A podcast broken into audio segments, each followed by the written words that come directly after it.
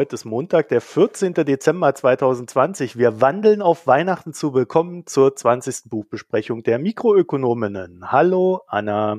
Hallo. Und hallo Barbara. Hallo. Wir haben gelesen und werden heute besprechen Patrick Dewayne. Geld kann jeder und du jetzt auch. Und das war so ein fröhlicher Titel, da haben wir uns gedacht, gepaart mit den Fragen, die wir bekommen haben. Könnt ihr denn nicht auch mal ein Buch empfehlen, wo das Ganze gut beschrieben wird mit dem Finanzempfehlungen? Äh, da haben wir uns gedacht, vielleicht ist das ja so ein Buch. Gucken wir mal rein. Und Barbara, du hast uns schon eine Einleitung geschrieben und wirst sie uns auch gleich einsprechen. Worum geht's denn? Ja, Patrick Dewayne das ist ein ehemaliger Börsenhändler, Schauspieler und heute als Wirtschaftsjournalist tätig. Der hat all seine Erfahrungen in ein Buch reingepackt und er hat das Buch für alle geschrieben, also für jeden, wie es schon im Titel heißt, für alle die, die endlich das Handwerkszeug für den richtigen Umgang mit Geld lernen möchten. Und er richtet sich mit seinem Buch ausdrücklich an Einsteiger und Einsteigerinnen, wenn es um Finanzthemen geht. Und deshalb fängt er das Ganze auch ganz grundsätzlich an, indem er erst einmal vier unterschiedliche Finanzfitnesstypen unterscheidet. Wie gehen Leute mit äh, Geldthemen um und zeigt da auch die Unterschiede in der Finanzfitness. Und ganz wichtig, wenn es um Finanzfitness geht, ist hier jetzt nicht die Muskelmasse, sondern eher die finanzielle Solidität, also dass man erstmal nicht mehr Geld ausgibt, als man auch einnimmt. Das ist so die Basisgrundlage, damit man sich überhaupt erst einmal um Geld äh, kümmern kann. Es gibt aber auch noch einen fünften Typ oder einen eher ja nicht Fitness-Typ. Das sind die unbeschriebenen Blätter und ich glaube, das ist auch im Grunde genommen das Hauptzielpublikum äh, des des Titels. Und das sind, das sind junge Studenten, die keine Ahnung von Geld haben äh, und ihr ganzes Leben noch vor sich. Und die Waynes Credo in dem ganzen Buch ist, äh, dass wir äh, viel zu wenig über Geld sprechen, dass wir auch viel zu wenig lernen, wie Geld funktioniert, weil es bestimmte Glaubenssätze aus Familie und Gesellschaft gibt, die das ganze Finanzthema tabuisieren nach diesen vorbereitenden Kapiteln steigt er so ein in die Geldanlage. Und ich glaube, jeder, der sich für einzelne Themen interessiert, kann sich hier auch einzelne Kapitel dann nur anschauen, wenn, wenn die Person beispielsweise denkt, sie kennt ein Thema schon. Und ich versuche mal sein Portfolio hier ein wenig zu umreißen. Also da geht's wirklich erstmal um das Grundsätzliche. Habe ich ein Haushaltsbuch? Komme ich mit meinem Geld zurecht? Denn solange ich das nicht kann, brauche ich an Anlage und Vermehren von Geld gar nicht zu denken. Er deckt Themen ab wie äh, die Immobilie, also dieses berühmte Thema kaufen oder mieten oder auch kaufen und dann andere vermieten. Er schaut sich den Kapitalmarkt an, die Investmentfonds, ETFs, aber auch er steigt in sehr exotische Themen ein, wie Rohstoffe, alternative Investments und streift dabei sogar sehr, ja, lustig exotische Themen wie Oldtimer oder Weine, aber bleibt auch beim Soliden, indem er sich anschaut, wie funktionieren Anleihen, was hat die Inflation damit zu tun, wenn ich mir Anleihen kaufe und taucht auch ab in die ganze Welt der Derivate. Das zeigt er auf. Er schließt ab mit der Zukunft des Investierens. Da kommt dann auch ein Thema auf, dass er selber sagt, äh, das ist nicht seine Stärke. Äh, das ist das Thema der Nachhaltigkeit, der Klimafreundlichkeit. Das streift er aber an und gibt ein paar Tipps, wie man damit umgehen kann. Und das sind so, glaube ich, die hauptsächlichen äh, Themen in dem Buch. Es gibt auch noch ein nicht nummeriertes Abschlusskapitel, in dem er ganz aktuell zum Umgang mit Geld in Krisenzeiten spricht oder schreibt. Und äh, das Ganze wird auch ergänzt durch ein leicht verständliches Glossar mit wichtigen Börsenbegriffen und auch ein Quellenverzeichnis mit seinen Grafiken und Abbildungen. Das ist der Inhalt des Buchs, also fast wie ein Nachschlagewerk aufgebaut, aber dann doch sehr narrativ erzählt. Das ist so der Inhalt und damit möchte er Menschen dazu führen, Geldthemen besser einschätzen zu können und auch dort zu investieren, wo sie denken, dass es für sie und ihr Risikoprofil passt. Anna, würdest du das auch sagen, dass das Buch narrativ erzählt war? Am Anfang ja, weil er hat ja da, er nimmt ja da bestimmte Personen raus mit Namen und dann exerziert er immer welche Beispiele anhand von den Personen durch. Das ist narrativ. Aber ansonsten würde ich es vielleicht doch auch mehr als Nachschlagewerk, beziehungsweise ich finde, dass auch was du aber am Anfang gesagt hast, ist es ist, ist ja eigentlich wirklich geht es darum, so ein Einsteigerbuch zu schreiben und vor allem finde ich dann oder so habe ich das gelesen, ist es denn motivierend? Und ich muss sagen, also so habe ich es empfunden in der Art, wie er geschrieben hat. Ich finde es, dass man hat so, jawohl, eigentlich jetzt könnte ich mich doch ransetzen und mir das Thema wirklich mehr aneignen. Ob die einzelnen Kapitel und Themen ausreichen, ich glaube nicht. Also sagen wir genau dieses Beispiel mit Häuserkauf. Ja, das reicht nicht, was er da geschrieben hat, aber es geht ja darum zu motivieren und sagen, hey, jeder und jede von uns kann sich mit dem Thema auseinandersetzen und sollte das auch.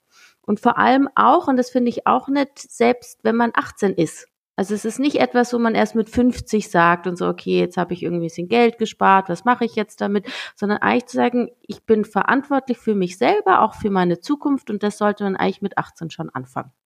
Ich habe das mit dem Narrativ gefragt, weil eigentlich warst du schon auf dem Pfad meines, meiner Antwort darauf. Das erste Drittel fand ich nämlich durchaus narrativ geschrieben und das fand ich auch gut. Es hörte dann aber irgendwie auf. Also er hat dann auch diese, äh, diese vier Finanztypen, die er definiert hat, hat er irgendwie überhaupt nicht weiter ausgeführt. Ich hätte dann irgendwie erwartet, dass man mit dem im, im weiteren Buchverlauf noch spielt, aber ja, da tauchte dann mal hier und da ein Name auf, aber er hat das äh, tatsächlich nicht in ein System gepresst, sondern hat es dann doch recht allgemein gehalten. Ich fand auch in dem Moment, wo er aufhörte, narrativ zu schreiben, wurde es dann doch recht technisch und dadurch trocken. Also das weiß ich nicht, ob das dann noch jemanden so motiviert. Auch wenn er immer so ein Sprengsel hat, wie ich bin stolz auf dich, dass du hier noch weiterliest und so weiter. Aber gut, das ist ja mehr Tinnef als Motivation. Oder die Frage ist, ob es eben diese Motivation am Anfang braucht, dass man wirklich sagt, hey, ich sollte mich wirklich da hinsetzen und mich mit diesem Thema auseinandersetzen und dann darf es auch einfach trockener werden. Weil dann geht's ja wirklich, also diese ganzen Themen wie Anlegen an der Börse, ich finde, das, das muss ja vor allem stichhaltig sein und irgendwie informativ, beziehungsweise die richtigen Informationen. Da habe ich dann das Narrative gar nicht mehr gebraucht. Barbara, wie hast du es empfunden? Ähm, ja, also mir hat auch ein bisschen gefehlt, dass äh, diese Finanzfitness-Typen nachher nicht weitergeführt werden. Aber grundsätzlich ist es ja auch so, dass bei einigen Themen nur noch diese Katrin in Frage kommt als Anlegerin, weil die schon sehr kundig ist und die anderen nicht. Von daher verzeihe ich ihm das. Ich habe deshalb den Eindruck behalten, es ist durchweg narrativ, obwohl er nachher technisch ist, weil er immer wieder dann auf seine eigenen Erfahrungen eingeht. Also wie macht er es? Hm. Und das, das hat so die, dieses trocken technische Erklären schon aufgehoben und auch unterhaltsam gemacht. Ja.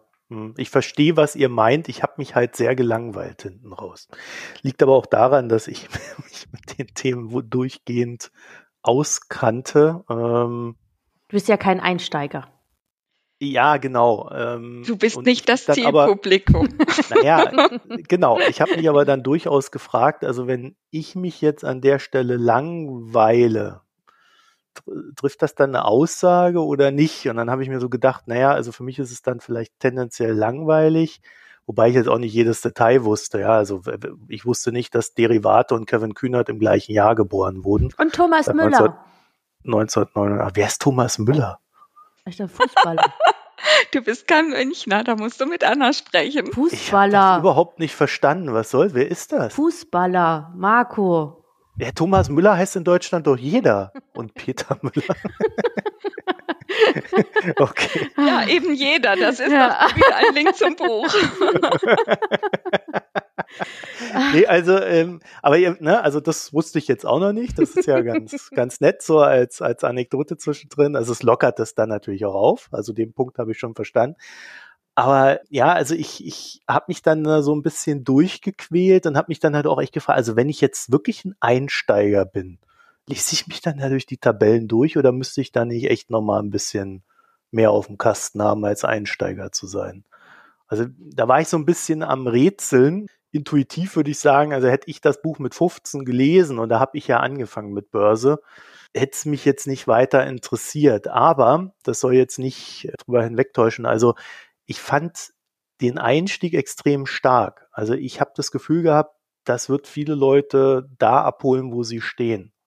Einfach so ein paar sehr simple Dinge, mit denen sie anfangen können, überhaupt über ihre finanzielle Lage nachzudenken. Aus meiner Erfahrung heraus musst du immer erst an den Punkt kommen. Also du musst selber schon bereit sein, das zu tun, sonst wird dir auch so ein Buch nicht helfen, dahin zu kommen. Dann brauchst du vielleicht wirklich den Finanzcoach, der dich dahin prügelt. Aber wenn man an dem Punkt ist und sagt, man will sich selber damit beschäftigen und man muss die Sachen jetzt regeln, sonst gibt es eine Katastrophe oder man will die Sachen jetzt regeln, weil man eine neue Verantwortungsposition hat. Ne? Also hast eine Beziehung, da musst du ganz anders mit deinen Finanzen umgehen, als wenn du keine hast. Ne? Kriegst du Kinder oben drauf und dann sieht es vielleicht nochmal anders aus. Hast du das alles von, von Anfang an vielleicht wirklich im Gedankengang als Planung, ja, dann solltest du von Anfang an darauf hinarbeiten, dann dort finanziell auch gut aufgestellt zu sein. Und ich finde, das hat er extrem gut hergeleitet. Und vielleicht war das auch mein Problem bei der ganzen Sache, dass ich finde, dass es dann nicht mehr so mitnehmend war danach. Also quasi ab dem zweiten Drittel. Und du findest auch, dass er durch diese Krisenbetrachtung das Ganze nicht wieder auffängt? Du meinst am Ende dieses Kapitel? Mhm. Das fand ich sehr nichtssagend, ehrlich gesagt. Also das hätte es jetzt meiner Ansicht nach auch nicht gebraucht. Also vielleicht ging, ich habe so verstanden, das ist ja seine Hauptaussage, ist ja letztendlich dann, also wenn du dann schon ein gewisses Vermögen oder wir fangen mit 5000 Euro an, an die Börse gehst und dann, das ist ja die Motivation, geht doch an die Börse und damit will er vielleicht dann am Ende einfach zu sagen, jetzt braucht ihr aber keine Angst haben, nur weil eben, das war ja gerade zu dem Zeitpunkt, als die Börse zusammengebrochen ist oder der Riesen, der Mann Black Monday war, ähm, jetzt müsst ihr keine Angst haben. Vielleicht hat er gedacht, deshalb muss er es nochmal schreiben. Ja, es ist konsequent im Sinne des Buches, dass er dann, äh, als Corona ausbricht, nochmal so ein Kapitel hinten her Genau, schiebt und sagt, genau. ja, also das ist jetzt quasi die Situation, von der ich euch erzählt habe. Es läuft nicht immer rund, aber äh, darauf seid ihr ja vorbereitet. Natürlich, wenn du dann in dem Moment anfängst, bist du nicht darauf vorbereitet und hast gleich mal einen richtigen schlechten Start. Also du hast dir das Buch gekauft, machst das vielleicht jetzt zwei, drei Monate und Genau. 30 Prozent, also die Ja. Börsen nach unten. Ja, äh, Ja. Jetzt könnte man natürlich aus heutiger Sicht schon wieder sagen, also alle, die jetzt auf ihn gehört haben und da hinten dran äh, dabei geblieben sind, die stehen jetzt phänomenal da. Ja. Ja, stimmt. Seine These wurde durch die Realität in dem Moment bestätigt. Also ich fand das letzte Kapitel gar nicht so schlecht. Natürlich ist es ein bisschen allerweltskram, aber gerade mit Blick auf An Anfänger ist es doch schön zu sehen, wie sich jetzt eben ein diverses Portfolio entwickelt und wie sich ein Portfolio entwickelt, das das nicht hat. Also da arbeitet er ja auch ganz konkret mit Zahlen. Das fand ich nicht schlecht. Mhm. Als Veranschauungsbeispiel ist das sicherlich schön, aber also ich, ich bin bei so einen Zahlen, ich gucke da auch schon gar nicht mehr hin. Ich habe natürlich kurz reingeguckt, dass er dann irgendwie 6,9 Prozent Verlust hat statt 10 oder sowas. Ne? Aber äh, ja, das ist ja dann am Ende auch nur Theorie. Also da müssen die Leute dann auch wirklich das gemacht haben, was er so, so gemacht hat, wie er es dargestellt hat. Dafür ist Wobei er ja der vielleicht- Finanzcoach. Vielleicht nochmal auf diese, auf die Zahlen, weil ich finde nochmal, weil wir jetzt gerade beim Schluss sind, vielleicht nochmal am Anfang, was ich sehr gut fand. Und dieses, was er aufzeigen möchte, das hat vielleicht auch was mit seiner eigenen Vita zu tun, oder ich denke, es hat was damit zu tun, dass er sagt, es geht nicht darum, dass ich erstmal überhaupt irgendwie viel Geld verdienen muss oder ich habe schon geerbt oder egal aus welcher Situation ich komme, sondern dass jeder, der eigentlich mit nichts anfängt, ja, wenn er wirklich weiß, was irgendwie das Sparen eines Euros bedeutet und was ein Euro in 40 Jahren quasi wert sein kann, diese Motivation zu sagen, einfach im Kleinen anfangen und wirklich mit einer Konsequenz, die wir im Alltag in ganz anderen Dingen ja tun, aber nicht, was unser eigenes Geld betrifft. Und wenn man dann eben, das ist eigentlich mit 15, 16, 17, 18, egal wann anfängt, so konsequent zu sein, dass man dann eigentlich schon mit 40 Resultate sieht. Und das gefällt mir so. Also diesen Wert quasi jedes einzelnen Euros und auch das, weil du jetzt gesagt hast, oder wie gesagt, eben mit diesen Berechnungen, er hat ja da auch dieses, was es heißt, wenn ich jetzt immer über mein Dispo gehe, ja 500 Euro, 700 Euro, was auch immer, was heißt es dann, wie viel verliere ich denn dann eigentlich pro Jahr und auch wenn das 10, 20 Euro sind, aber was heißt es dann auf die lange Frist und das gefällt mir total gut. Ja, das war auch sehr konkret. Ja. Ne? Das ist ja. absolut etwas, wo jeder drinsteckt und das war auch für mich ein absolut starker Part, wo ich auch fast alles, was er da geschrieben hat, unterschreiben würde. Heißt ja nicht umsonst, ne? wenn du kein Geld hast, lebst du besonders teuer. Das meint natürlich solche Geschichten wie du bist im Dispo drin und zahlst da äh, einen Haufen Zinsen äh, die, die du so natürlich gar nicht bezahlen müsstest. Oder du kaufst dir halt da in der Drogerie den Schirm, statt dir einfach mal einfach einmal einen guten Schirm zu kaufen, der dann halt auch entsprechend lange hält oder das gleiche bei Schuhen ne? und Kleidung. Also das sind so die Sachen, die ja also nicht alle im Einzelnen, so wie ich jetzt gerade erzählt habe, aufgreift und auf eine verständliche Art darlegt. Und ähm, ich, ich glaube, da kriegt er auch die meisten Leute mit, weil das ist eine Problemlage, die hat fast jeder. Ich glaube, dass wenn, wenn man jetzt denkt irgendwie, weil wir reden erst so als Finanzcoach und Finanzcoach könnte man denken, na ja, eben, ich muss ja doch so und so viel Geld schon mal haben, damit ich überhaupt mir überlegen kann, was mache ich jetzt damit? Aber dass es wirklich jeden betrifft. Ja, weil du auch mit fünf Euro starten kannst oder mit minus fünf Euro sogar. Ja, genau. Und ich finde, was er da wirklich sehr schön macht und besser als viele andere Finanzratgeber, die ich kenne. Er zeigt halt das Spektrum unserer modernen Gesellschaft ab. Das ist halt nicht nur der junge Mann, äh, der hier äh, Geld anlegen möchte, sondern das ist die Freelancerin, die alleinerzieht. Äh, da ist die Frau, die halt schon relativ flüssig ist und Kapital aufgebaut hat mit Immobilien. Äh, da ist der junge Mann, der ein, äh, etwas überschuldet ist. Und sie kommen aus allen Bereichen unserer Gesellschaft. Das fand ich an sich mhm. äh, sehr schön, dass er nicht immer diesen Stereotypen Geldanleger, den wir oft auch in der Bankenwerbung sehen, dass, dass er den hat, sondern wirklich so ein breites Spektrum hat und dadurch natürlich auch ganz viele ansprechen kann.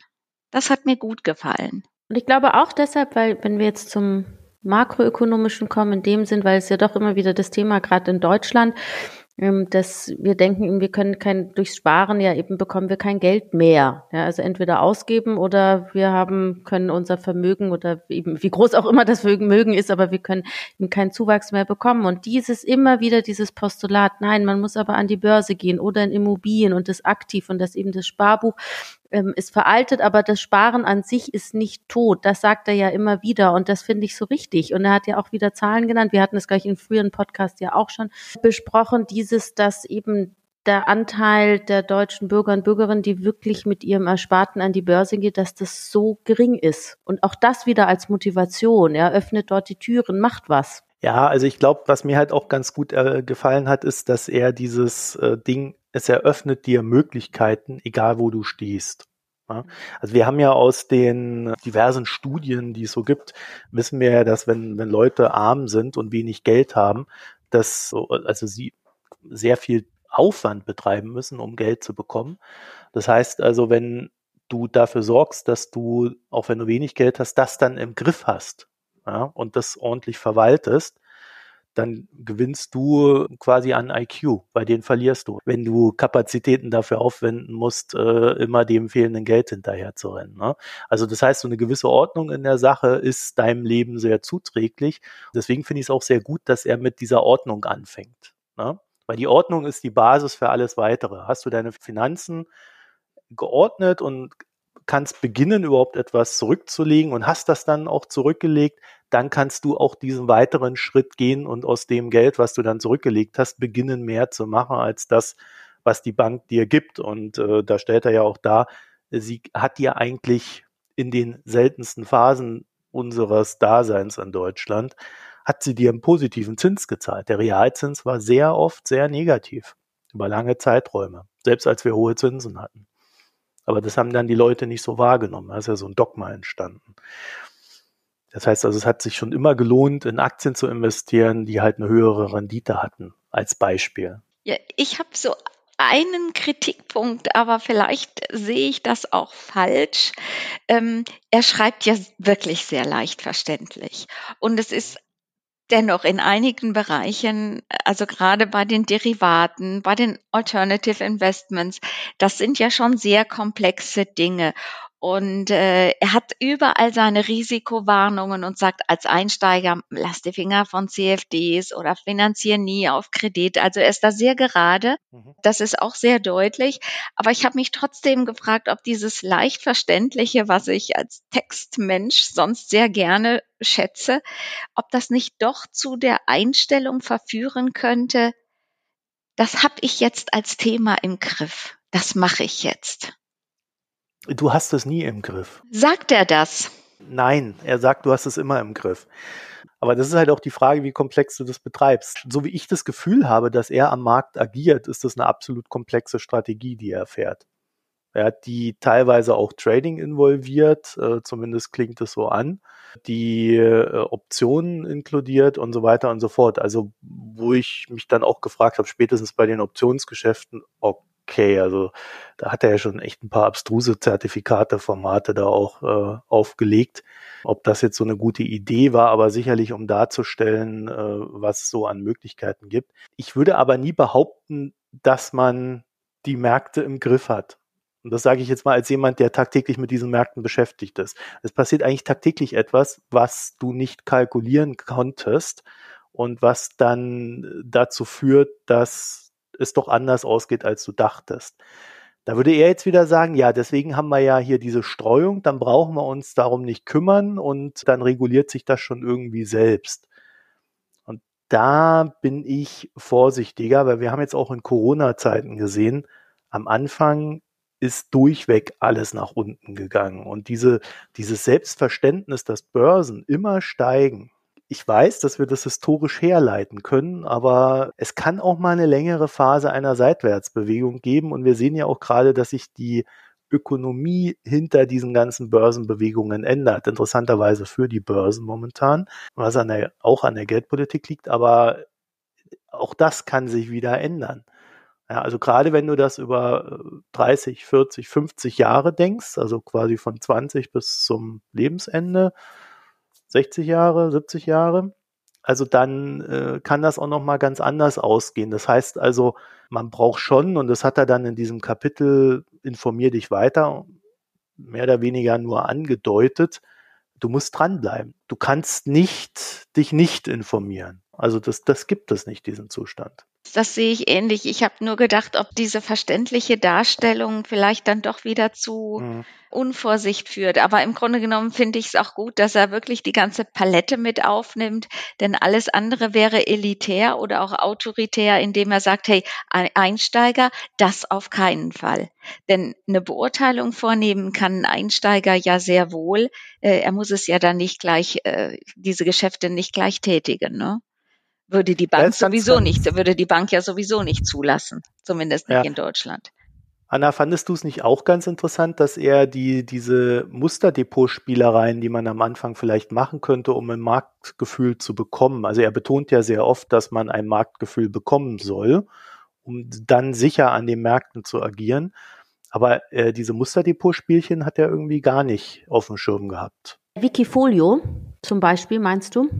Ja, Wikifolio ist ja, die verticken ja noch Zertifikate da auf ihre Wikifolios am Ende, ne? Ja, genau, ja, das ist richtig, ja. Nee, ich finde, anfangen. Also ich finde schon dieser Ansatz zu sagen, jetzt irgendwie da nicht Ängste zu haben, sondern anfangen. Und es geht ja auch wirklich darum, dieses immer wieder, setzt dich mit den Firmen, in die du investiert, auseinander oder erstmal auseinandersetzen und dann investieren. Und er sagt ja nicht irgendwie, wenn ich jetzt 20.000 gespart habe, jetzt sofort setz deine 20.000 ein und dann guck mal, sondern wirklich dieses schon zu sagen, beginne und beginne Schritt für Schritt. Und dann muss ich sagen, finde ich doch das Reale, weil dann bleibt man auch dran, weil man hat ja schon schon sein eigenes Geld wirklich real investiert. Ich glaube, nur so lernt man wirklich. Also so aus der Perspektive finde ich, dass, ich meine, man kann sagen, zur Vollständigkeit vielleicht das erwähnen, dass man auch anders üben kann, aber warum? Naja, weil er ja auch ein paar komplexere Produkte vorgestellt hat. Ich will jetzt nicht sagen empfohlen, aber vorgestellt. er hat ja schon gesagt, Optionen gehören in jedes Portfolio rein. Ne? Also das war recht klar. würde ich sagen, also bei, bevor du mit Optionen, ja, Optionsscheinen und Zertifikaten genau. anfängst, mach mal Aktien ja, und ja, genau, äh, dann übt das vielleicht dann doch mal in so genau. einem Musterdepot, und, um mal ein Gefühl dafür zu bekommen, wie schnell das Geld im Zweifelsfall weg ist. Ja? Um mal so ein Gefühl zu bekommen, Knockout von 100 Punkten, was bedeutet denn das? Äh, ups, der DAX, äh, da sagt die Lagarde irgendwas, rauscht der DAX 120 Punkte nach unten. Ja, dann ist das weg, das Geld bei so einem Knockout-Zertifikat. Ne? Also deswegen meinte ich so, gerade wenn es um Marktgefühl geht, ja. wäre das ja kein schlechter Tipp gewesen. Oder dass das dann vielleicht die Kür ist. Ja, vielleicht kann, mhm. was schon sein kann, ist, dass dann Einsteiger, also ich muss sagen, ich habe es eben auch so verstanden, dass das wirklich ein, einfach mal so eine Übersicht. Ja, wenn das nicht machen würde, dann eben wie die Berber gesagt, dann wäre es irgendwo auch elitär. Aber es heißt natürlich, dass man dann mit Vorsicht derjenigen, der gar keine Ahnung hat, sagen muss, du schau, das und das kannst du dann im Schritt 10 machen oder vielleicht dann auch wirklich erst in 20 Jahren. Das ist mhm. schon richtig. Das fand ich halt in diesem ersten Drittel, da hat er sehr klare Handlungsanweisungen gegeben. Ne? Ja. Während beim, bei den anderen zwei Dritteln hat er, also er hat schon so bei den einzelnen Punkten Empfehlungen gegeben, wie kauf nie eine Aktie mit all deinem Kapital sofort. Dazu kann ich sagen, das passiert tatsächlich momentan, dass Leute in irgendwelchen Nebenmärkten mit 100.000 Euro Orders eingeben und sich dann wundern, dass der Kurs sich bewegt. Ja, also wirklich einfach mal so kaufen und dann denken, jetzt hätte ich die doch aber für 10 Euro bekommen müssen. Wieso ist die jetzt auf 15 Euro gegangen? Also sowas gibt's wirklich, ne? Also das ist jetzt, da denkt man dann so intuitiv einen Tipp, den eigentlich keiner braucht, aber äh, dieses Kauf langsam, Kauf gestückelt, achte auf Liquidität und so weiter, ähm, das sind schon Sachen, auf die er immer wieder hinweist. Da ist er sehr konkret. Er hat ja dann sogar diese Portfolioübersichten, wie man das machen könnte dann am Ende. Da hat Barbara ja darauf hingewiesen, aber ich habe irgendwie so zwischendrin das Gefühl gehabt, ich hänge jetzt so in der Luft. Er erzählt mir auf einmal was von Optionen und Zertifikaten und äh, dann ist das Geld schnell weg, aber ich brauche es als Absicherung und huh, da, da wusste ich da nicht. Also wenn ich jetzt keine Ahnung hätte, was würde ich damit machen? Und äh, wäre bei mir der Gedanke der Überforderung gewesen in dem Moment. Aber weißt du, die, die Frage ist ja jetzt zum Beispiel bei dem Kapitel mit dem Häuserkauf. Hm. Also da würdest du doch nicht sagen, rein schon intuitiv oder weil wir uns vielleicht mit Immobilien, also vielleicht das mehr im, im, realen Leben ist jeden Tag, würden wir sagen, ja nicht sagen, irgendwie die zehn Seiten reichen jetzt an Wissen und jetzt kaufe ich mir ein Haus. Nee, aber er hat da ganz klar gesagt, welche Fragen du dir stellen solltest, um überhaupt eine Richtung zu bekommen. Wie viel Kohle habe ich? Wo will ich leben? Wie viel kostet das? Ist, und, und dann kriegst du ja sehr schnell äh, so einen Realitätscheck und denkst dir so, oh, okay, das kann ich mir vielleicht jetzt noch nicht leisten.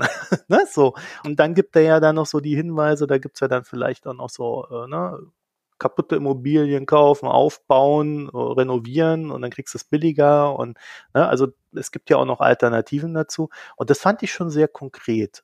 Er hat ja dann auch ab einem gewissen Punkt gesagt, also jetzt äh, dann brauchst du halt auch Leute, die dir helfen. Du brauchst einen Makler, du brauchst äh, Banktypen, der dir Kohle gibt. Und da fängt ja dann auch die, die Beratung ins äh, Kleinteiligere an. Aber das fand ich viel konkreter als das andere. Ja, vor allem da fehlt ja dann auch der Hinweis ein wenig, sich auch äh, beraten zu lassen, sondern das kann man dann irgendwie alles äh, selber lernen. Ne? Gerade also auch in diesem Kapitel, wenn er dann sagt, warum Zertifikate in jedes gute Anlageportfolio gehören. Ja, und er verweist auf den Derivateverband, der natürlich ja. auch ein gewisses Interesse äh, hat und so weiter. Äh, das meinte ich mit, ich hing da so ein bisschen in der Luft, wenn ich drüber nachdenke, dass ich jetzt keine Ahnung hätte. Ja, also da eigentlich mehr mit Achtung, äh, Vorsicht, das zu lesen. Mhm. Es ist nicht alles so gut wie der Anfang. Ne? Ja, ich glaube, das sind auch wirklich so diese letzten Kapitel sind vielleicht auch eher Teaser. Was gibt es sonst noch, damit man sich damit auch mal beschäftigt, äh, damit man sie kennt und äh, damit man auch äh, einen Börsentag als Ganzes einschätzen kann, weil ja viele ähm, ja Bewegungen gerade aus den derivativen Märkten auch kommen, dass man die einordnen kann. Vielleicht meint er das so und gar nicht äh, in dem Sinne, dass man die jetzt selber äh, auch nutzt. Hm. Aber das, äh, äh, soweit ich weiß, sagt er das so nirgendwo, sondern im Gegenteil, eben sagt, das gehört in jedes Portfolio. Naja, er hat ja dann hinten dran diese Rubrik gehabt, äh, hier äh, informiert euch selbst und so weiter und hat dann quasi, naja, sein, sein sein Fernsehsender da empfohlen. Ähm, ja, und deren genau. Produkt, das fand ich auch so ein bisschen, oh, also da hätte ich aber noch ein paar andere Hinweise gehabt. Aber was mich total irritiert hat, ich war heute auf seiner Internetseite und da habe ich überhaupt nichts über das Buch gefunden und über Finanzcoach. Die Internetseite ist für Agenturen, für Moderations- und Schauspieltätigkeiten. Die ist also ganz auf das Zielpublikum Agenturen, Film äh, ausgerichtet. Das ist mir auch aufgefallen. Und äh, ich glaube, in diesem Sinne ist auch seine Tätigkeit bei der Aktionär TV ein solches Engagement. Ja, aber wo kann ich mich denn von dem coachen lassen? Ah, ich glaube auf Instagram. Statt an dieser Stelle wild weiter zu spekulieren, haben wir einfach bei Patrick Devane angefragt. Und das Ergebnis der Anfrage ist, ich lese euch das mal vor, der Begriff Coach ist kein geschützter Begriff, beschreibt aber meine Herangehensweise an das Thema Geld sehr realistisch, nämlich ich gebe Hilfestellung, vermittle Finanzbildung und Erfahrung und leiste damit die Hilfe zur Selbsthilfe in Sachen Finanzen damit wäre das aufgeklärt, was wir uns gefragt haben. Und ich habe, muss ich dazu sagen, dann noch eine Internetseite gefunden, beziehungsweise eine E-Mail-Adresse, die da heißt finanzcoach.tv. Also ähm, vielleicht ist da dann doch noch was geplant oder eben auch nicht. Das überlasse ich der Spekulation. Jetzt geht es jedenfalls weiter mit der Sendung. Ihr Lieben, Habt ihr denn noch was zum Buch oder wollen wir da mal so Richtung Ende? Ich habe noch eine Sache, aber kurz noch mal kurz, wieso ist es denn beim Manager-Magazin eine Bestseller? Das verstehe ich jetzt überhaupt nicht. Das ist doch gar nicht die Zielgruppe. Nee, das, äh, es ist so, das Manager-Magazin hat eine Bestsellerliste der äh, bestverkauften Wirtschaftsbücher, unabhängig von der Zielgruppe. Ja, wahrscheinlich so muss man es sehen. Ja, genau. Von daher sind sehr oft Biografien oder solche Finanzratgeber auf den ersten Plätzen. Genau. Weil die offensichtlich, äh, also alle sind auf der Suche danach, wie man gut das eigene Geld vermehren kann, ohne dass man selber dafür arbeitet. Ich habe noch einen Punkt, ich suche das gerade hier raus, weil ähm, betreffend nachhaltige Anlagen das wollte ich nur hier einbringen, weil ich glaube, das ist falsch. Das ist auf der Seite 277, wo er die verschiedenen Ansätze nachhaltiges Investieren aufzeigt. Und da gibt es ein Stichwort, ich weiß nicht, ob euch das auch aufgefallen ist, das ähm, Engagement. Und er schreibt das so, ich glaube, er denkt, das heißt Engagement, weil er schreibt, du stellst die Frage, wie offen, transparent und nachhaltig sich die Unternehmensführung mit anderen Institutionen im sozialen, ethischen und ökologischen Dialog zeigt.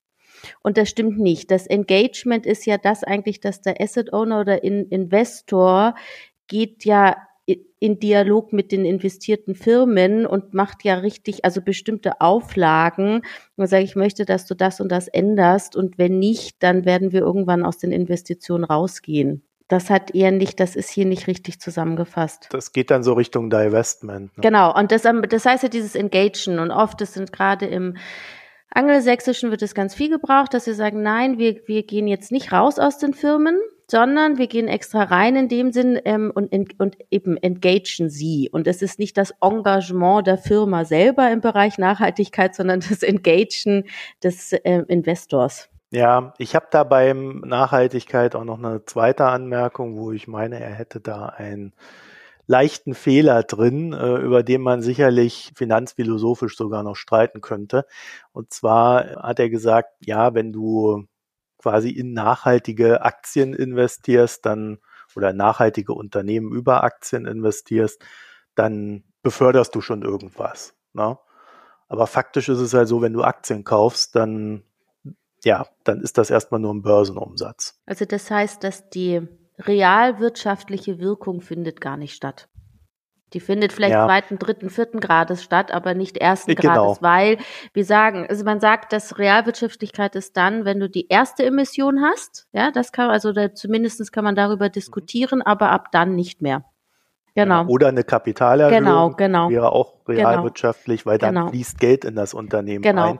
Was da an der Börse gehandelt ja. wird, das ist so zweiten, dritten genau. Grades im Sinne von, es ist gut für die Aktienoptionen der Mitarbeiter und des Vorstands. Es ist auch gut, wenn das Unternehmen eigene Aktien zurückgekauft hat und damit vielleicht äh, Übernahmen tätigt. Äh, dann hat das, kann man auch noch irgendwie sagen, okay, das wächst und der Markt wird größer und so weiter.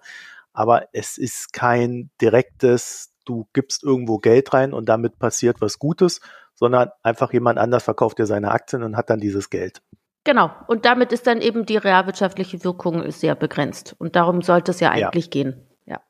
Ja, und da muss man dann schon nochmal drüber nachdenken, ob man, wenn man wirklich äh, eine direkte Wirkung erzielen will, ob man dann in Aktien investieren sollte oder in, in, in Fonds, die in Aktien investieren. Also da wäre eine Anleihe zum Beispiel schon realwirtschaftlich relevanter. Ne? Genau. Ja, das ist richtig. Ja, da möchte ich, also ich möchte gar nicht auch zu seiner Rettung kommen. Äh, da sagt er ja selber, das ist nicht sein Thema, da kennt er sich nicht so gut aus und das finde ich, äh, finde ich auch fair. Ich finde das sehr schade, weil das, äh, damit geht ihm, glaube ich, auch ein Teil der Leserschaft dann ja. erst einmal vielleicht verloren zumindest äh, unter den Jüngeren, aber er gibt es offen zu. Und im Grunde genommen, was er hier kolportiert, also dieses Engagement oder auch, dass man grundsätzlich ja nur am Sekundärmarkt kauft und gar nicht am, also auf die Finanzierung des Unternehmens keinen, keinen Einfluss hat, das sind ja äh, ganz bekannte Fehlschlüsse, die auch Leute guten Willens, die guten Willens sind, haben. Ne? Also viele sagen, ah, Divestment, wir kaufen die nicht mehr, das ist dem Unternehmen ja erstmal egal. Ne? Ja, also ehrlich gesagt, äh, das ist im Sinne des Buches, finde ich das schon leicht lustig, weil das ist halt Basiswissen Börse. also, ja. Das finde ich, das finde ich als Fehler. Äh, ich glaube, er hat Ahnung von dem, was er da schreibt, ja. Aber, aber dass er da diesen Fehler reingebaut hat, das ist halt, ja. das ist halt. Also es zeigt halt, wie komplex es am Ende doch ist, selbst mhm. wenn du dich auskennst. Mhm. Ja, also um das mal positiv zu drehen, ich würde es ihm wirklich nicht vorwerfen wollen. Aber Börse ist halt nicht Realwirtschaft und man darf sich da, glaube ich, auch nichts einreden. Das ist richtig. Ich wollte nur ergänzen, es gibt nur einen Punkt. Ich glaube, das ist, ähm, was Nationalbanken betrifft, weil das, was ich eben schon mal gesagt habe, dass viele die Strategien zu sagen, wir bleiben drin und engagen, das geht ja für Nationalbanken nicht. Also die Schweizer Nationalbank kann ja jetzt nicht anfangen, eine amerikanische Energiefirma zu engagen. Ich glaube, dann hätten wir wirklich politische Schwierigkeiten. Ja, und da muss man sich dann überlegen, okay, was macht man dann? Und dann kann einfach da ähm, andere Strategien vielleicht dann doch erfolgreicher sein. Ja, also der norwegische Nationalfonds hat damit gar keine Probleme, jemanden zu engagen. Aber Dazu empfehle ich der Anna unsere letzte Folge Mikroökonomen. Da haben wir nämlich die grüne Geldpolitik. Ah ja, siehst du, also, da, kann, da, können wir dann auf Basis dessen dann weiter genau. diskutieren. Vielleicht laden wir dich da auch mal Ja, warum ein. nicht? Genau. Dann kommen wir mal zum Ende, beziehungsweise, also, was haltet ihr von dem Buch? Würdet ihr es empfehlen? Fandet ihr es gut? Wer soll es lesen? Soll ich mal anfangen? Ich fand's gut. Ich habe es gerne gelesen. Ich kenne die Themen an sich auch. Ich hatte auch ein bisschen Ermüdungserscheinungen vielleicht auch am Ende, vielleicht war mir da dann doch mal die kritische Reflexion gefehlt hat, braucht es solche Arten von Geschäften überhaupt? Also dieser ganze äh, Prozess der Finanzialisierung, äh, das, äh, das lässt er außen vor, aber er beschreibt sehr genau und sehr leicht verständlich, um was es geht. Und von daher, glaube ich, kann ich für äh, jüngere Leute, die gerade anfangen, Geld zu verdienen oder vielleicht noch äh, an, ihr erstes Haushaltsbuch führen müssen als Studenten, Studentin, wird, kann ich es empfehlen. Ich kann es auch empfehlen. Ich würde anschließend sagen, nicht nur Studenten, ich würde auch sagen, zum, also auch wenn jetzt Freundinnen von mir zum Beispiel hier zuhören, würde ich es auf jeden Fall empfehlen, weil ich finde nach wie vor ähm, natürlich auch Männern, aber es ist ja durchaus auch vor allem ein Frauenthema, dass sie sich in dem Bereich zu wenig auskennen. Und da finde ich das wirklich ein sehr gutes Einsteigerbuch und zu sagen, ich möchte mich selber auskennen, ich möchte vielleicht selber auch mein Erspartes anlegen und, und, und. Deshalb kann ich das nur empfehlen, auch für Frauen und eben ob man jetzt 40 oder 20 Jahre ist, egal. Und das andere ist vielleicht noch, was ich mir gedacht habe, manche Bereiche gelten jetzt vielleicht die Schweiz nicht ganz so. Also ob jetzt gerade, ob jetzt auch im Immobilienbereich oder bestimmte Angebote von Banken, da muss dann sich einfach noch mal im Klaren sein, dass das wirklich den deutschen Markt abdeckt. Ah, das ist gut, Anna, dass du das ja. noch anmerkst. Ja, weil so für die Schweiz passt es sehr oft nicht, weil die Gegebenheiten hier dann doch ganz andere sind. Genau, gerade er hat ja, das haben wir jetzt gar nicht so äh, durchdiskutiert, das Ganze über diese Renten, verschiedenen Rentenmodelle. Da ist natürlich die Schweiz ähm, anders strukturiert. Ja, also da passen die Kapitel passen da nicht ganz. Aber für die grundsätzliche Aussage und ähm, die Einleitung und das, ähm, die Motivation unbedingt. Also die finanziell versierte Freundin von Anna wird jetzt natürlich sagen, hm, Anna, jetzt ist natürlich bald Weihnachten. Schenk's mir doch einfach. genau. genau. also da gehe ich mal davon aus, das ist der erste Schritt zum Reichtum. Ja, Lass dir das. Buch von der Anna schenken. ja, aber ist gut. Ja. Nein, also ich würde mich euch anschließen. Ich glaube, es sollten explizit Leute lesen, die A, wirklich gerade so Fragen haben, also die einfach sagen, also ich will jetzt was tun und ich weiß gar nicht so recht, wo ich anfangen soll. Ich glaube, da gibt das Buch eine sehr gute Orientierung. Und ja, also wenn man sich auskennt, glaube ich, braucht man das nicht. Wenn man aber vielleicht eher so diese Motivation gerade braucht, weil man schon so das Gefühl hat, man braucht, müsste was tun, dann glaube ich, ist das Buch zumindest ein ganz guter Hinweis darauf, wo so die Ansätze sind und welche Möglichkeiten man hat. Und von dort ausgehend, also am Ende ist halt immer alles Arbeit. Äh, das muss halt jedem klar sein. Und ich glaube, er schreibt das an einer Stelle auch. Jetzt fängt die Arbeit erst richtig an. das ist alles kein Selbstläufer. Aber ich glaube, es lohnt sich hinten raus, sich damit zu beschäftigen. Und in, in dem Sinne, also wer gerade ohnehin da abgeholt werden kann, der sollte sich von dem Buch vielleicht da einfach auch abholen lassen. Also meine bedingte Empfehlung, weil ich glaube wirklich, wer da ohnehin nicht möchte, der wird sich nicht überzeugen lassen, sondern der braucht erst dieses Gefühl, dass jetzt was getan werden muss. Also spricht nicht gegen das Buch. Dann verbleibt uns ja eigentlich nur noch zu sagen, was wir als nächstes lesen. Ne? Also da hoffe ich natürlich, dass wir viele Mitleserinnen und Mitleser haben. Wir haben nämlich vor, Werner Plumpe, Das kalte Herz, Kapitalismus, die Geschichte einer andauernden Revolution. Das ist unser nächstes Buch. Ich gehe mal davon aus, dass das dann im Februar kommt. Ja, wenn wir dann die 5300 Seiten gelesen haben. Ich weiß nicht. Ja, es sind 718 in der Printausgabe und ich hoffe einfach mal auf 400 Seiten Fußnoten. Und wenn der Lockdown weiter anzieht und wir nicht mehr raus dürfen, dann wird es vielleicht früher. Ja, wir versuchen sicherlich Ende Januar so aus heutiger Sicht. Und da gucken wir mal, wie es dann bei uns ausschaut. Ist wie beim Amartya Sen, das wird dann wieder so ein, ein Ticken länger dauern, aber vielleicht ist das ja ein ähnlich äh, beeindruckendes Buch. Wir haben ja bei der letzten Buchbesprechung gemerkt, dass äh, Barbara immer noch sehr von Zen beeindruckt ist und den immer wieder auskramt. Ich glaube, das ist das beste Lob, was er im Buch machen kann, ne? Ja, genau. Und alle anderen habe ich auch schon wieder weggestellt, aber der Zen liegt noch hier. Und ich gucke immer mal wieder da rein. Das ist schon gut, wenn mir was wenn einfällt. Ein Weihnachtsgeschenk sucht, der, der sollte dann vielleicht dann an den Zen denken, weil das scheint mir so das Buch gewesen zu sein dieses Jahr, was so am meisten Wirkung auf uns hatte. Jetzt mal abgesehen davon, dass es vielleicht schwierig und langfristig zu lesen ist. Ne? Ja, ich, das denke ich auch. Mhm. Ja, da sind wir uns alle einig. ja, da sind wir uns einig. Wir können ja mal eine Umfrage machen, was so das beste Buch war. Ja, was meint denn ihr dazu? Welches Buch hat euch dieses Jahr am besten gefallen, 2020? Wir waren ja recht fleißig mhm. dieses mhm. Jahr, muss man ja mhm. sagen. Also gibt uns da mal Rückmeldung, das interessiert uns wirklich. Äh, wenn, wenn sich mehr als einer meldet, machen wir eine kleine Auswertung in der nächsten Folge. Also sagt uns da mal Bescheid.